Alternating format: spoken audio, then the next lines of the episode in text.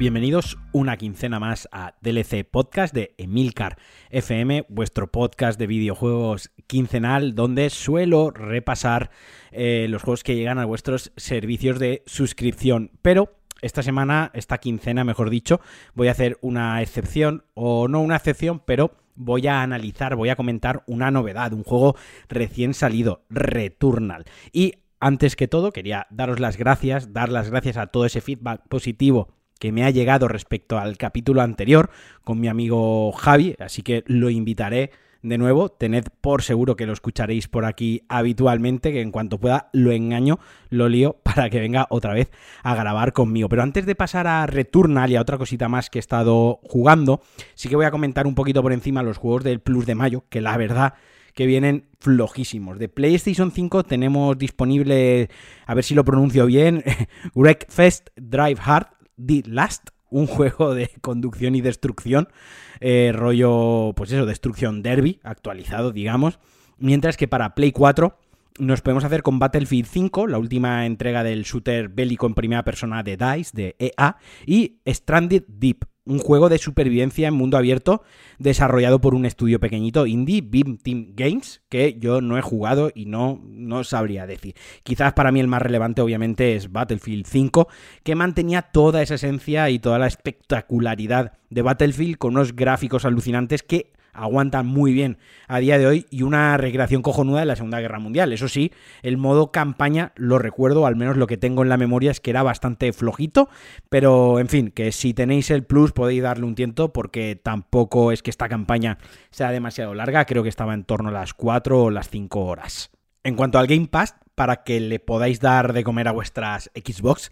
Este mes vamos a tener disponible, bueno, algunos ya los tenéis disponibles y otros entrarán a lo largo del mes, pero el primero, el más importante, FIFA 21 a través del EA Play que me parece bastante cojonudo, obviamente medio año después de su lanzamiento aproximadamente, pero que os puede dar un buen verano mm, de vicios. Y también tenéis Outlast 2 para quienes les guste pasar mucho miedo jugando y Step que este sí que me lo reservo para el próximo programa. Este aún no ha entrado, llegará creo que la semana que viene, así que para el próximo programa os hablaré de él más largo y tendido. Y tampoco me voy a olvidar de la recomendación para iOS en Apple Arcade, pero eso me lo dejo para el final del programa. Así que voy a empezar, como os decía, hablando de Returnal que podríamos considerarlo el primer gran lanzamiento exclusivo de PlayStation 5, puesto que Demon Souls, a pese a ser un exclusivo, pese a ser un juego de lanzamiento, no era una nueva IP, no dejaba de ser un remake por un estudio secundario. Que por cierto, para quienes no lo sepan aún, yo soy un fanático adoctrinado loco de Miyazaki y sus Souls, así que si queréis un especial o queréis que os cuente, os hable de sus juegos en algún programa, dejádmelo en los comentarios, decídmelo por Twitter o lo que sea, y os prepararé un especial lavado de cerebro Dark Souls Miyazaki. Pero volviendo al tema principal, lanzamiento exclusivo de PlayStation 5, Returnal, nueva IP en la nueva generación y primer juego que al menos yo compro a 80 pavos. Ya sabéis que Sony tomó la decisión comercial, la decisión estratégica de que de ahora en adelante sus lanzamientos exclusivos, al menos estos, saldrían a un precio de 80 euros. Pero antes de hablar de Returnal en sí, os quiero poner un poco en situación, pues a diferencia de otros triples A, este no está desarrollado por una gran compañía que todos conozcáis. De hecho, quizás algunos de vosotros ni siquiera os suene Housemark, los desarrolladores de este juego, ni siquiera os suene el nombre. Pero ya os adelanto que son la polla, o sea, todo lo que hacen es la hostia. Housemark es una desarrolladora independiente finlandesa, europea, para ser más concretos, que se fundó en 1995, aunque no fue hasta 2007 cuando empezó a ser conocida y a tener cierto éxito y relevancia comercial. Previamente habían desarrollado algunas cosas menores para PC, también para la extinta Engage de Nokia y algunos proyectos de PlayStation 2 que no se llegaron a publicar. Pero como os decía, en PlayStation 3 lanzaron el Super Stardust HD en la Store, solo digital, una revisión del juego Matamarcianos clásico que fue muy muy bien recibido. A partir de ese momento empezaron a desarrollar juegos indies para plataformas digitales, por ejemplo Death Nation, un shooter multijugador mata zombies divertidísimo en cooperativo. Resogun, otro marciano brutal para PlayStation 4, donde la consola sacaba pecho, sacaba a reducir todo su potencial, mostrando un mogollón de partículas y efectos en pantallas. Y uno de mis juegos favoritos de la anterior generación, Alienation, otro shooter multijugador en perspectiva isométrica, al estilo de Dead Nation, y más recientemente Next Machina y Matterfall, shooters también de acción en perspectiva isométrica y 2D, donde de nuevo dejaban el sello de la casa con su perfecto control y miles de efectos luminosos que hacían de ellos pues un festival arcade a todos aquellos que os jueguen, os jueguen, a todos aquellos que os gusten los juegos arcade, eh, esta compañía es para vosotros, estos juegos son para vosotros. Y gracias a todos ellos tenemos este Returnal, el primer juego grande, muy entre comillas, lo digo haciendo comillas eh, con los dedos, como os decía, del estudio, financiado por Sony y donde por primera vez dan el salto a la acción en tercera persona, dejando de lado las 2D, las dos dimensiones y las perspectivas isométricas. Pero eh, ¿Por qué es tan bueno este Returnal? Porque ya os adelanto, el juego es muy bueno. Se justifican los 80 euros que vale de lanzamiento y qué cosas malas tiene. Pues bien, ahora sí, vamos a meterle mano a Returnal. Returnal es intensidad, es diversión y es adicción. Todo ello por primera vez en Housemark con una narrativa, con una historia escrita y contada a lo largo del juego.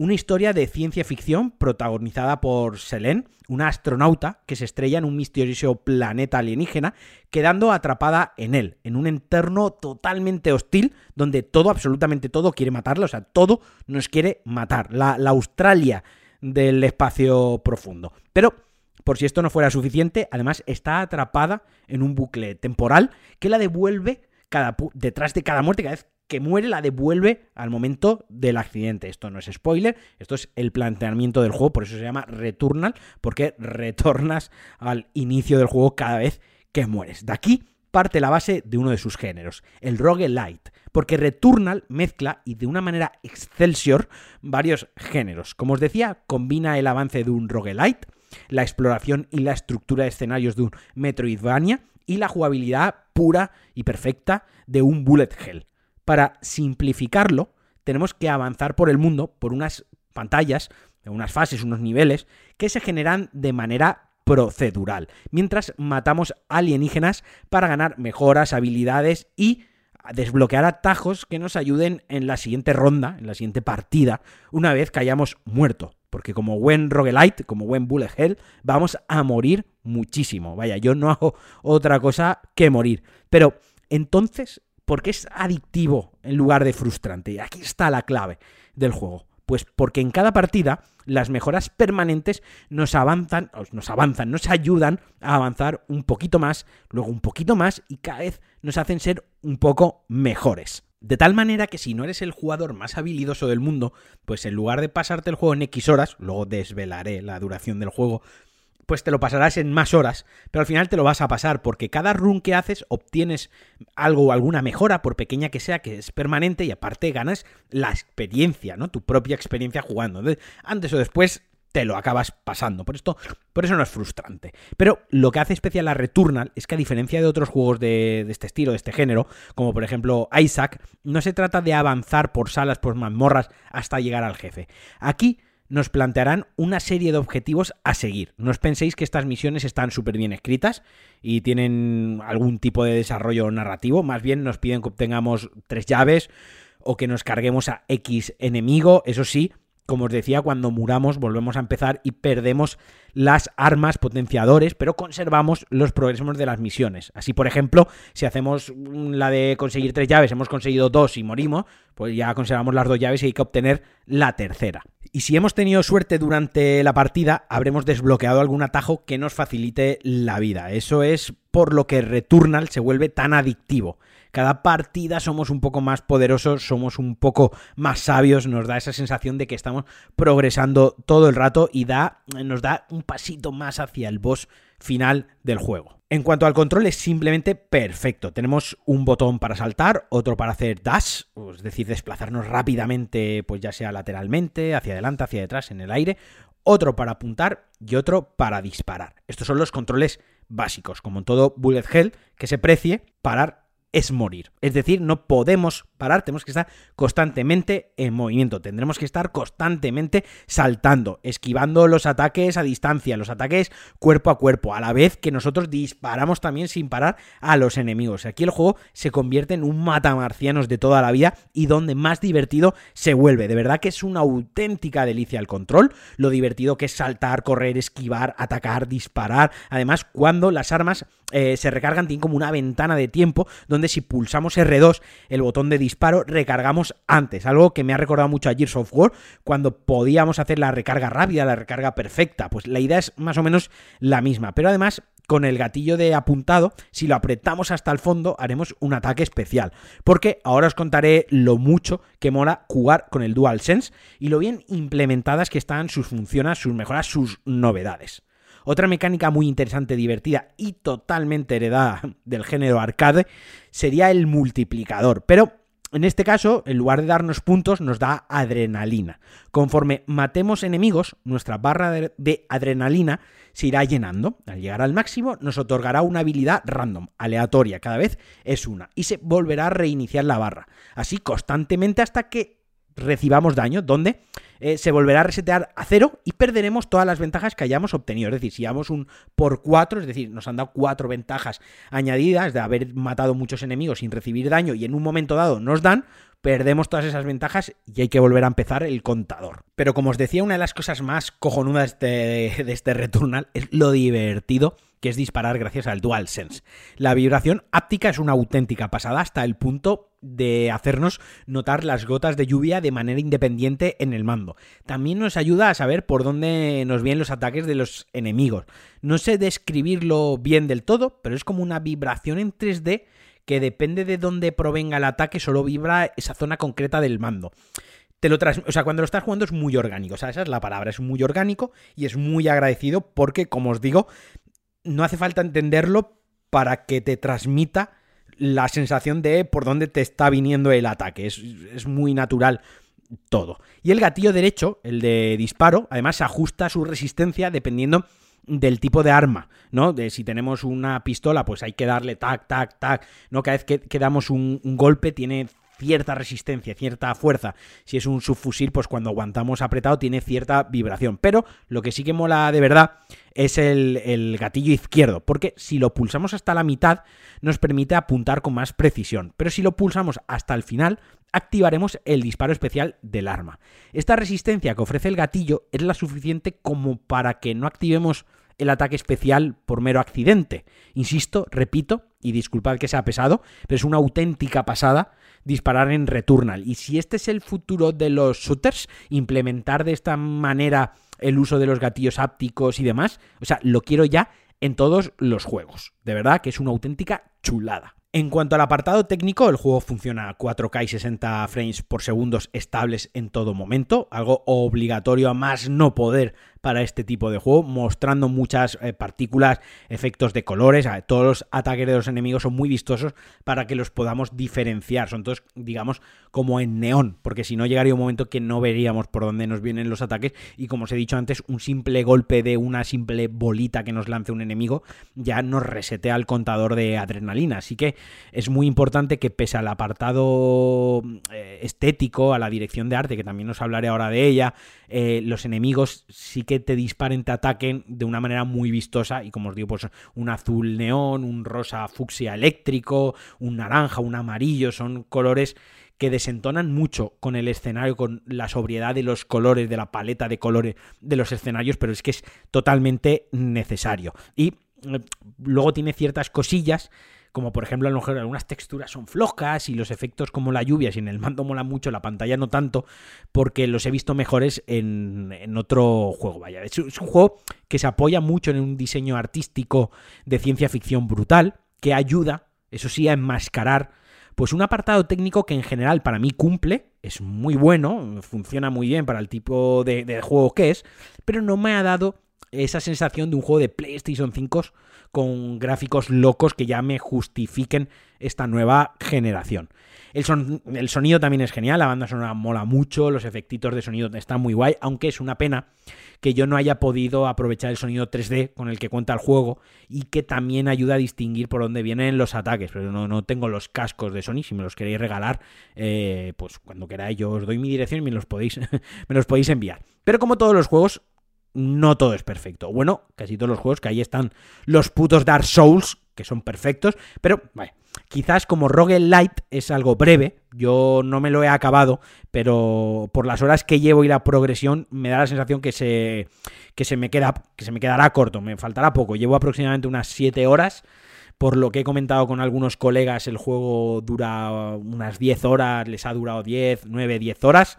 Así que lo veo, mm, ya os digo, algo breve. Algo que, como os decía, también he leído en, entrevistas, en, análisis y tal, me lo han dicho ciertos colegas a los que considero tienen muchísimo criterio, así que le doy la validez de que el juego, pues eso, me, me dura poquito y a mí me tiene que quedar poco para acabármelo. Las partes narrativas están bien, aportan fondo, trasfondo, lore, y esclarecen el misterio de qué le está pasando a Selene, a la protagonista, pero se nota eh, lo, principiantes que son en el estudio en cuanto a la manera de contárnoslo. Los momentos en los que aparecen las cinemáticas, eh, los momentos narrativos jugables que son en primera persona, que se agradece mucho que den este paso y sobre todo en este tipo de juego, pero que ya os digo que si vais con la idea de un juego donde su historia esté bien estructurada, donde el argumento sea un gancho, las narrativas sean complejas y os lo queréis pasar por la historia, mm, ya, ya os digo que aquí no lo encontraréis. O sea, Returnal está más enfocado a la parte arcade, al videojuego puro old school, que a la experiencia audiovisual que venimos viendo en los grandes títulos AAA y que han ayudado a acercar mucho los videojuegos al gran público. Esto, digamos, es una experiencia un poco más de nicho, no, no os quiero quitar las ganas, por supuesto, de probarlo a todo aquel que se quiera aventurar en él, pero, pero soy honesto, o sea, es un juego más old school, más tradicional, un juego con, con, dificultad, donde mueres mucho, donde hay que echarle horas, hay que tener cierta paciencia, hay que aprender las mecánicas del juego, no vale con, mira, yo me pongo a disparar al enemigo hasta que muera y al siguiente enemigo y ya está. Aquí no hay selector de dificultad, la dificultad se marca cada vez que, avanzas en una sala, en un nivel más, pues hay mejores enemigos con más nivel que te atacan más en mayor número y demás. Entonces, ya os digo, es un juego que sí que es cierto que requiere pues algo de experiencia en el género o al menos si no tenéis experiencia en el género que le tengáis las ganas de dedicarle unas horas, dedicarle esa atención que requiere aprenderse, aprenderse las reglas del juego. Y con todo esto, respondo a la pregunta de los 80 euros, que al final todos, a todos lo que nos importa, vaya, todos somos personas, eh, exceptuando a, los más afortunados, pues que no nos podemos comprar todos los juegos que salen al mercado y que, oye, 70, 80 euros en un juego, pues, pues es un capricho caro, porque los videojuegos no dejan de ser juguetes para adultos, no dejan de ser caprichos caros. Entonces, para mí, no justifican esos 80 euros de lanzamiento. Creo que es un juego que en unas semanas lo tendréis ya de segunda mano en las tiendas habituales y quizás si esperáis un poco lo tengáis de rebajas en la store. Aún así, aún así, si os pica mucho como me ha pasado a mí, que yo porque soy un gran fan del estudio y, del género y de la ciencia ficción y porque quería un gran lanzamiento de Play 5, tenía ganas, llevo meses ahí un poco llenando mis ratos de videojuegos con juegos mm, de hace 2, 3, 4, 5 años, pues eh, quizás ahí os lo podáis, os pique y os lo compréis, ¿no? Y si os flipa la ciencia ficción, como os decía, a ver, es un juego de 8, 10, incluso de 9 sobre 10 Mm, si me apuras. Pero si no, si podéis tener un poco de paciencia, yo os recomendaría que esperarais. Otra cosa es que cuando estéis escuchando este DLC, hoy mismo se lanza Resident Evil 8. No lo voy a analizar porque no lo voy a jugar. O al menos no lo voy a jugar en el corto, en el corto plazo, a corto plazo. Resident Evil 7 es uno de los juegos que más me ha gustado, pero a la vez que más me ha acojonado en mi vida. Lo pasé fatal cuando me mandaron el código de review eh, allá por 2017, enero de 2017, lo pasé muy muy mal. Juré no volver a, pasarme ese juego. Ahora estoy viendo cómo se lo está pasando mi pareja, entonces a ratos voy mirando y me sigue cagando. Entonces yo no me voy a gastar 80 euros en un juego que probablemente juegue 10 minutos y se me caiga el mando de las manos o tenga que apagar la pantalla y no tocarlo en una semana. Entonces me esperaré a que esté de rebajas, me esperaré a que me lo regale algún conocido, me esperaré en cualquier caso. Lo que sí que os puedo contar, porque ya se han liberado los análisis, pero quizás no hayáis tenido tiempo para leerlos o para ver videoanálisis o simplemente sudáis y no queréis invertir tiempo en ello, os puedo resumir un poco lo que tanto lo que he leído como lo que me han contado amigos que sí que se lo han pasado. Pero como os digo, lo que me han comentado es un juego más centrado en la acción que en el terror, que tiene cuatro zonas o cuatro estilos de terror bien diferenciados, mucho más pasillero, menos abierto, que recupera algunas, eh, algunas mecánicas de Resident Evil 4 y que gráficamente mola mucho, que está ciertamente desaprovechado en algunas secciones, pero que el juego en general es un must Yo, como os digo, me voy a esperar a jugarlo, me esperaré un tiempo porque no me merece la pena la, la inversión, porque no lo voy a disfrutar de la misma manera. Pero bueno, para todos aquellos que os interese, ahí os dejo la información. Os invito a que miréis un montón de videoanálisis. Eh, con cuidado porque alguno que otro contienen spoilers, pero bueno, en general han sido bastante respetuosos. Y a lo otro que he estado jugando mucho estas semanas, aparte de Days Gone, que estoy casi casi también por el final, últimamente estoy volviendo a jugar mucho a la videoconsola. Mm, me alegra, me hace feliz eso. Eh, ha sido a Mortal Kombat 11. Con este me voy a enrollar menos, eh, tiene menos chicha, pero como preparación para la película que se estrenó hace un par de semanas, me dio por jugarme el último juego de la saga, que además estaba rebajadísimo en la Store. Pocas sagas, y en concreto dentro del género de la lucha arcade, puede decir que ya han 11 entregas.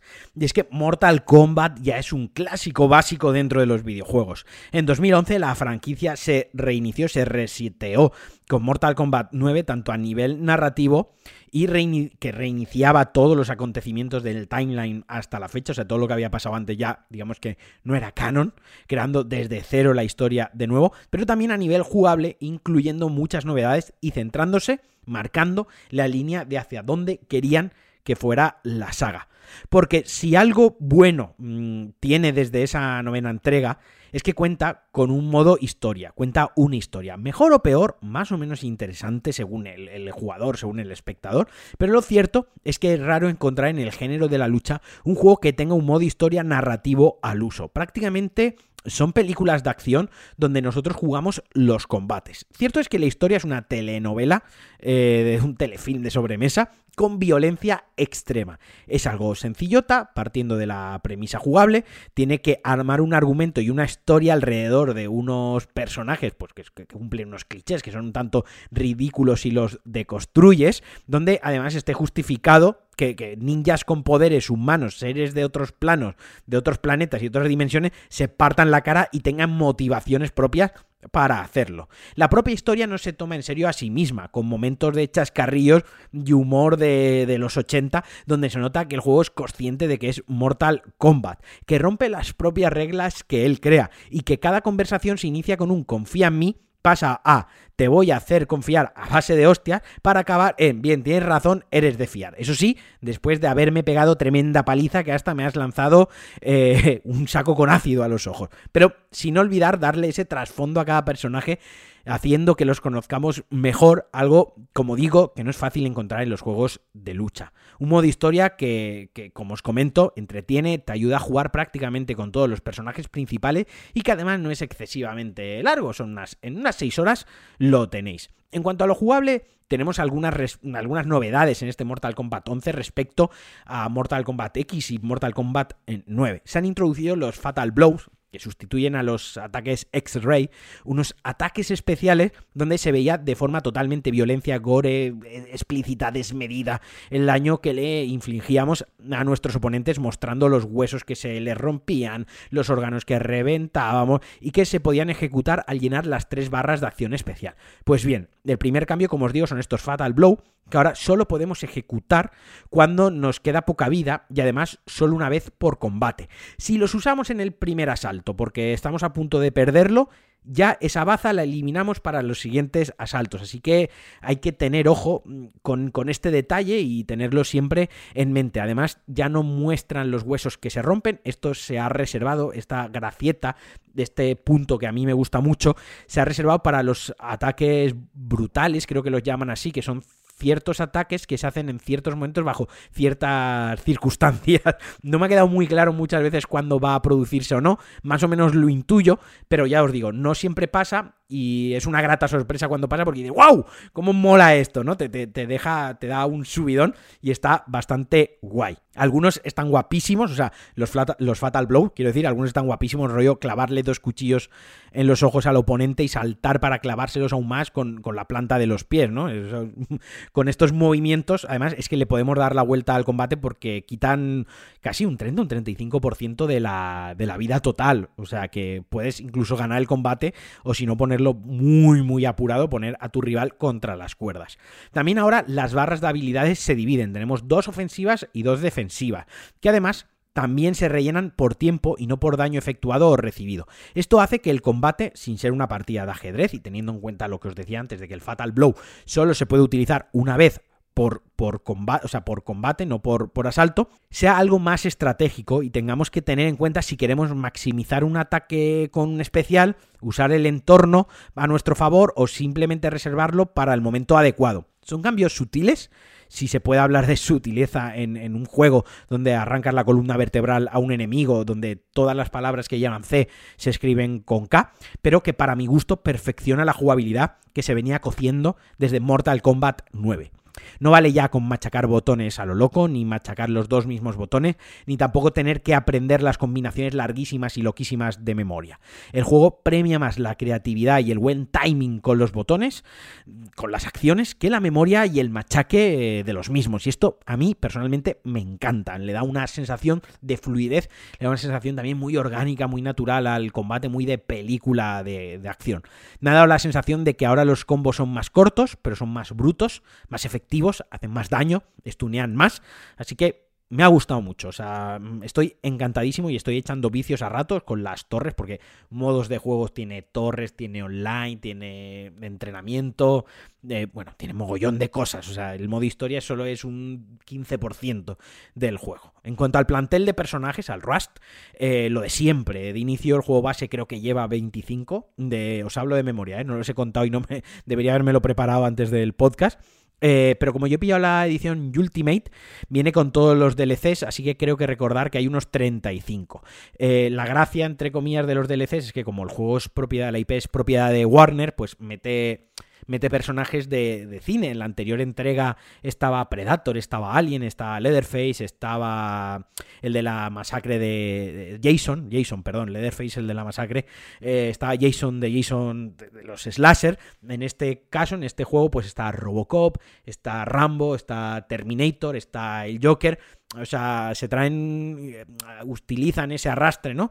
Eh, y te pone a personajes que jamás habrías podido ver enfrentándose, como a Terminator versus Rambo, y la verdad es que mola bastante. Pero vaya, que hay de todos los tipos de personaje y para todos los estilos de juego, para el que le gusta zonear, los que son más rápidos, los hay más fuertes eh, en los combos, ¿no? Que, que hacen más daño solo si hacen combos, pero no tienen tan buenos ataques especiales, otros que están más especializados en un juego más aéreo, más acrobático, eh, lo que cabe de esperar. Eso sí, hay algunos que me han parecido un, un ñordo, un coñazo jugarlo, súper pesados, lentos y torpes, y que la verdad que si no fuese quizás por el modo historia, que en algún momento te hacen controlarlos, no los habría usado jamás. Lo que sí que mola bastante es todo el rollo de la personalización, podemos cambiar mogollón de piezas estéticas, colores, skins, pero es que además podemos desactivar o activar los combos y ataques especiales que queremos en concreto. Digamos, podemos crear nuestro luchador a nuestra medida.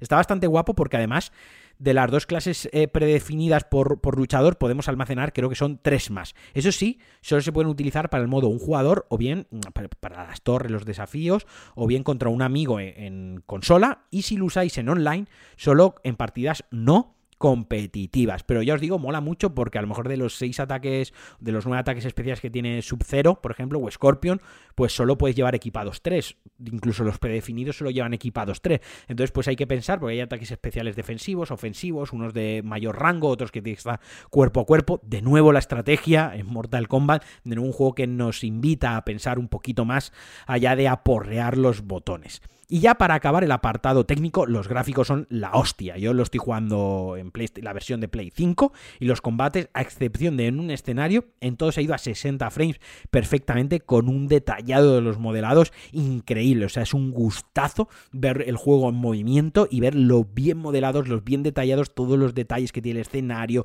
los personajes, la captura de movimientos, las animaciones. Está chulísimo. O sea que si tenéis ganas de un juego de peleas, os recomiendo muy muy fuerte Mortal Kombat 11, que lo tenéis en todas las plataformas, creo que recordar, incluso en Switch. Y como os había prometido al principio del podcast, hay recomendación de Apple Arcade, iOS y es Mini Motorways. Es un juego donde tienes que, que, yo lo he jugado muy poquito, ya os digo porque, insisto, no soy una persona que juega mucho en el móvil. Este lo jugué poquito, pero bastante adictivo. Me pareció muy chulo, me recordó mucho a los juegos en Java, eh, juegos sencillos pero adictivos, con una buena música, con un apartado visual muy simpático, muy entrañable y que básicamente se basa en hacer carreteras, en conectar puntos con carreteras. De estos juegos en los que tienes que pensar por dónde vas a poner la carretera para que no se moleste con otra, para que los coches que vayan por aquí puedan llegar sin chocarse con los otros. Es un juego de estos tipo puzzle que suelen ser bastante adictivos. El problema es que es algo corto y luego una vez te has acabado las, las pantallas que te plantea, el único incentivo que tiene de jugarlo es subir la puntuación. Pero, como os digo, es un juego que lo poco que lo he probado yo me, gustó. Me, lo volví a jugar esta semana otra vez con la tontería de que iba a grabar el podcast y quería tenerlo un poco fresco. No me enrollo mucho más, pues porque no, no tengo mucho más que decir más allá de que me ha gustado mola, os lo recomiendo, es simpaticón, te entra bien por la vista, sobre todo los controles son perfectos para teléfono móvil, es un juego que se juega muy agradablemente con las manos, incluso en dispositivos más pequeños, que como os dije hace dos programas cuando recomendé algo de, Apple Arcade, para mí es un, un punto a tener en cuenta, ¿no? Que se juegue cómodo. Así que ya sabéis, Mini Motorways, lo tenéis en Apple Arcade. Y hasta aquí el DLC de esta semana. Espero que os haya gustado. Para el siguiente, para dentro de 15 días, vamos a entrar un poquito en detalle en juegos gratuitos de suscripción. Esta semana me apetecía un poquito hablar de novedades. De vez en cuando, pues también me apetece hablar de lo que estoy jugando yo, ¿no? Al final mm, hago esto porque me gustan los, los videojuegos y me gusta transmitir mi pasión por los videojuegos. Pero para ello tengo que hablar de lo que estoy jugando y de lo que me está emocionando. A veces ponerme a hablar de un juego de hace tres años no me entusiasma tanto, no lo hago con la misma energía que a lo mejor contaros lo mucho que me está gustando Returnal. Así que bueno, insisto una vez más, muchísimas gracias por estar ahí, muchísimas gracias por escucharme. Me podéis dejar algún comentario, me dejasteis el otro día uno muy bonito y que me hizo muchísima ilusión, así que eso para mí es, es vamos, es de eterno agradecimiento y como de siempre os deseo un buen fin de semana, que lo paséis muy bien, que juguéis mucho a videojuegos y adiós.